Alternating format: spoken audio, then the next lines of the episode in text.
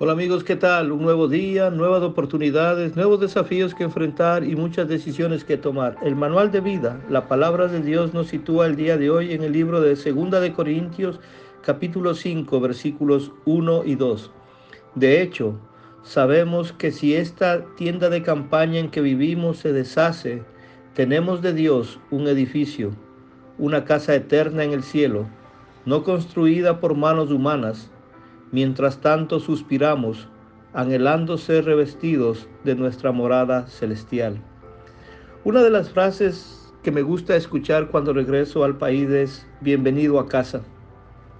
Déjame contarte esta historia.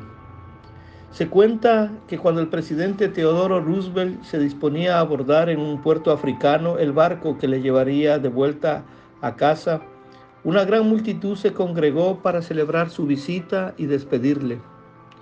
Una alfombra roja fue tendida por donde él debía pasar. A bordo le fue dado el camarote más elegante y fue el centro de atención durante todo el viaje. Pero al mismo tiempo había otro hombre en el mismo barco, quien resultó ser un anciano misionero que había dado su vida a Dios sirviendo en África. Su esposa había fallecido, sus hijos habían marchado y el hombre estaba completamente solo y nadie se apercibía de él.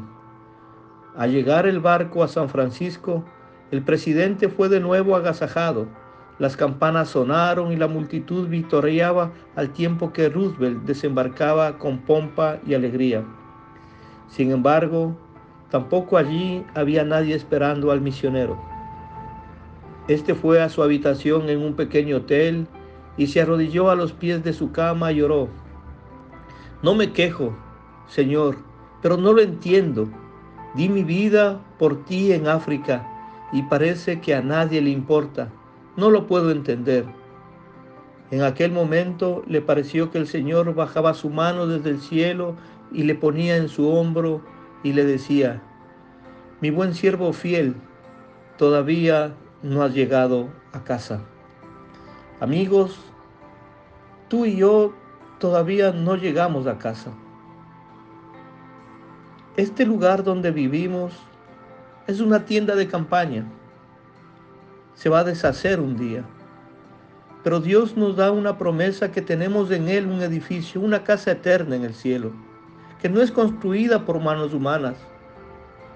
Dice, mientras tanto suspiramos anhelando ser revestidos de nuestra morada celestial.